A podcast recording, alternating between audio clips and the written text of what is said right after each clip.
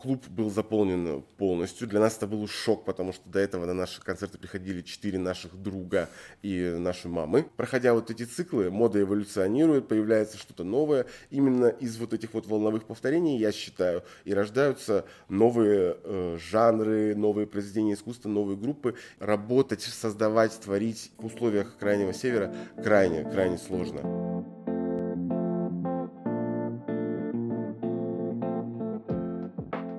Классический панк, королевский инди-рок или самобытный хаос, сдобренный щепоткой одиночества и умиротворения в северных сопках. Это жанровый путь воина, преодолеть который сможет не каждый. В программе «Б» мы рассказываем про исполнителей Северного края, которые чудом или нет, но находят вдохновение в родном городе и дарят нам свое творчество. Вместе мы попробуем разобраться, как у них это получается.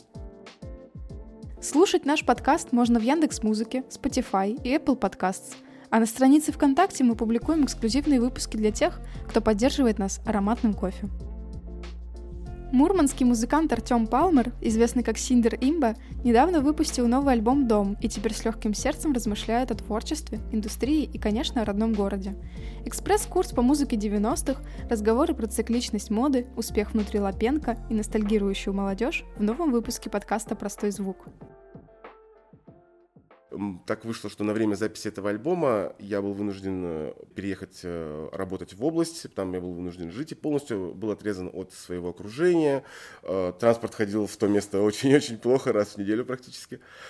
И я, соответственно, вот впервые, я сам по себе человек достаточно социальный, да, то есть мне, мне нравятся постоянно какие-то общения, движения, да, и для меня это был новый опыт побыть полностью в изолированном, скажем так, месте, да, один на один с собой, и для себя открыл очень многие вещи, которые через звук попытался каким-то образом э, передать для слушателей. К сожалению, э, через э, текста и стихи такие, наверное, эмоции передавать гораздо проще, но я не текстовик, поэтому стараюсь передавать через какие-то комбинации звуков топ-3 моих музыкальных достижений. Мой совместный с э, альбом с группой Valley Slap. Это одно из самых значимых моих достижений. И остальные два — это две маленьких эпишки e на 4 трека, которые были выпущены в 2012 году под никнеймом Эликмен. Пробовался в жанрах трип-хоп, э, тогда очень много слушал Massive Attack, очень много слушал Фантаграм и решил это выразить, свою привязанность, скажем, свою любовь да, к этой музыке через две эпишки. Одна эпишечка называлась э, Satellite, спутник, да, с одноименным э, треком внутри. Другая называлась Violently Raped Dreams. Самый запоминающийся музыкальный опыт, наверное, это первая презентация альбома вживую в клубе «Аляска», который у нас тоже в Мурманске когда-то в свое время существовал. Сам по себе я вот человек не очень э, сценический, скажем так. Но когда, выходя на сцену и ощущая вайбы, которые исходят от, от непосредственных слушателей, мне совершенно э, снимают всю стеснительность, снимают все, я э, отдаюсь э, процессу выступления полностью. И вот презентация нашего первого альбома, э, на разогреве несколько групп, клуб был заполнен заполнен полностью. Для нас это был шок, потому что до этого на наши концерты приходили четыре наших друга и наши мамы в основном. А тут пришел, пришли все наши знакомые, знакомые знакомых, и все конкретно пришли, чтобы послушать нас. Да? То есть мы изначально думали, что пришли послушать, потому что мы хорошую группу позвали на разогрев. Но оказалось, что пришли все на нас, и когда мы начали играть первую песню, зашевелилась толпа, то есть этот, весь этот клуб начал э, вибрировать и жужжать. Я, конечно, эту эмоцию запомню на всю, на всю свою жизнь. После того, как мы отыграли две песни, начались танцы, и одного человека случайно толкнули на аппарат, и концерт на третьей песне закончился у нас. Группа, которая стала для меня основополагающей, которую я по сей день слушаю и считаю э, гениальной лично для себя, это, конечно же, группа Нирвана. Я слушаю ее с, с первого класса. Это действительно, на мой взгляд, честная музыка. Для меня самым важным критерием, пожалуй, в музыке является честность. Это такой критерий, который его невозможно измерить каким-то образом э, на звуковых осцилляторах или каким-то образом. Честность а конкретно всегда в музыке ощущается. Я почему-то, не знаю, может быть, у меня какой-то нюх на такое. Я всегда это ощущаю. Когда история, рассказанная в э, релизе, да, в альбоме, она э, идет от души, она действительно рассказывает простую, честную историю и не, не имеет претензий ни на какую, допустим, коммерческий успех или, что, или что-то подобное. Такие вещи я глубоко уважаю.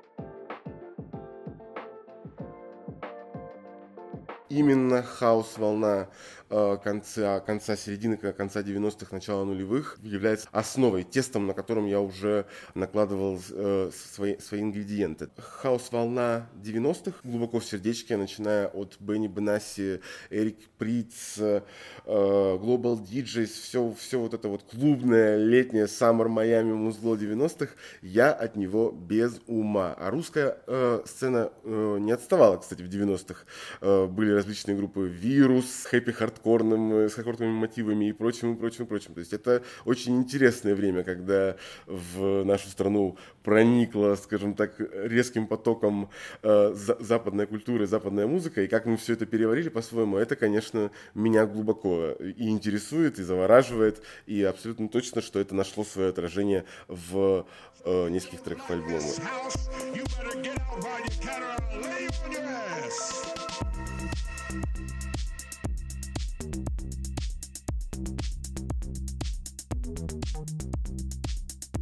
Проходя вот эти циклы, мода эволюционирует, появляется что-то новое. Именно из вот этих вот волновых повторений, я считаю, и рождаются новые э, жанры, новые произведения искусства, новые группы, именно из перебирания старого. Мне поступило предложение от э, Евгения Гомана, который э, был одним из организаторов Барин спектакля, сделать музыкальную зарисовку тематике изоляции, потому что тематика это как нельзя актуальна в 2020 году, 2021.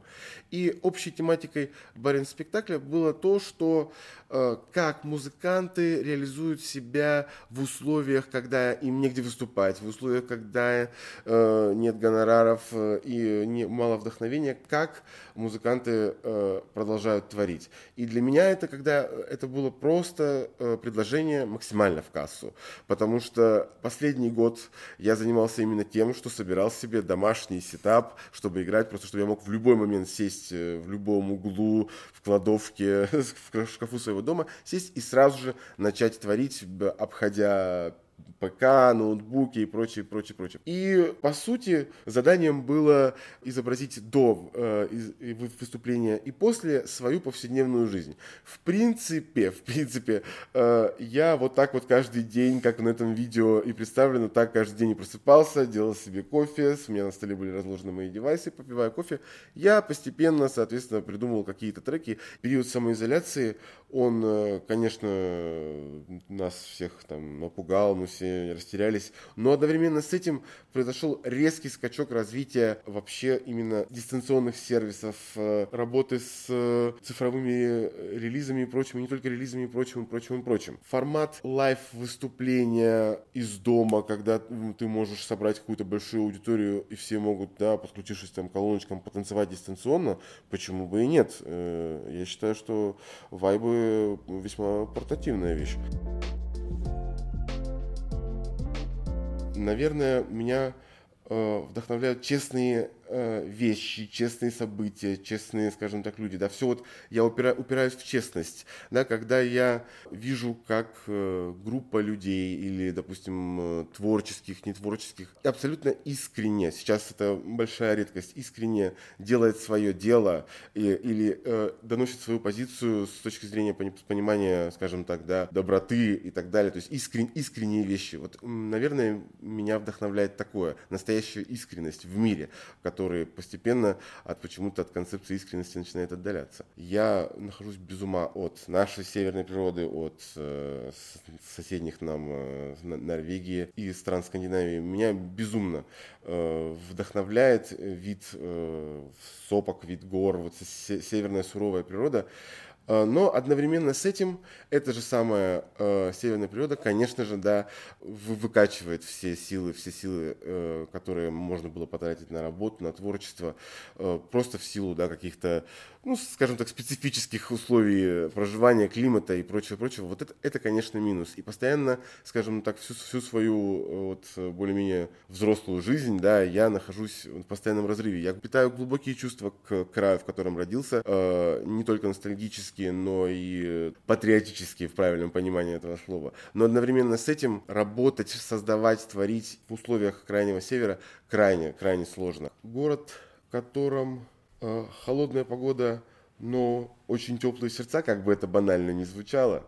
Город, которому на руку то, что он находится рядом с, со Скандинавией, с Норвегией, и это большую э, роль играет и в культуре, и в общем, да, в впечатлении от города. Я всегда куда бы я ни, куда бы я ни уехал, буду возвращаться сюда, и из-за людей, разумеется, из-за родных, но в частности именно из-за вот этого северного вайба, который на мне, во мне остался навсегда и который никуда уже никогда не денется.